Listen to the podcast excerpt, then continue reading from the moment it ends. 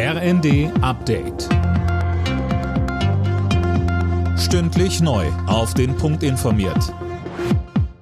Ich bin Nanju Kuhlmann. Guten Morgen. Das FBI hat streng geheime Dokumente bei Donald Trump beschlagnahmt. Das geht aus Gerichtsunterlagen hervor, die der zuständige Bundesrichter freigegeben hat. Bei der Razzia in der Villa des Ex-US-Präsidenten wurden elf Schriftsätze sichergestellt, von denen einige auch als Top Secret gekennzeichnet waren. Solche Akten einfach so aufzubewahren ist verboten. Es geht um eine mögliche Verletzung des Antispionagegesetzes. Trump könnten nun bis zu fünf Jahre Haft drohen. Der Ex-Präsident sieht sich als Opfer linksradikaler Demokraten. Wirtschaftsminister Habeck will Bund, Länder und Kommunen zum Energiesparen verdonnern.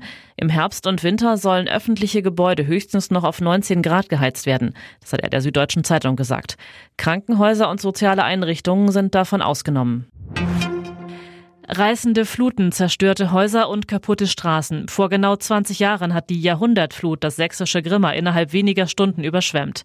Das löste damals eine gewaltige Hilfsbereitschaft aus, die auch noch heute in Erinnerung ist. Man hat dann alles verloren und die Hilfsbereitschaft kommt, das ist schon viel. Wir haben dann überlegt, ob wir weitermachen, ob wir vielleicht komplett Laden schließen, dann war aber die Hilfsbereitschaft zu groß. Und dann sind so viele angereist von außerhalb. Es waren Verpflegungsstationen, es war auch sehr heiß. Also es war schon enorm die Hilfsbereitschaft. Das ist immer noch, auch jetzt so lange danach, noch Gänsehaut. Die Hilfswelle der Deutschen ist ja immer groß, das muss man sagen. Das zeichnet ja auch unser Volk aus.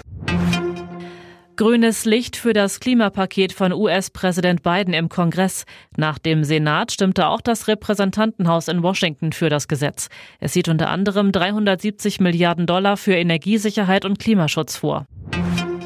Im Freitagsspiel der Fußball-Bundesliga hat der BVB am Abend gewonnen. In Freiburg setzten sich die Dortmunder nach Rückstand am Ende mit 3 zu 1 durch. Es ist der zweite Dortmunder Sieg im zweiten Saisonspiel. Alle Nachrichten auf rnd.de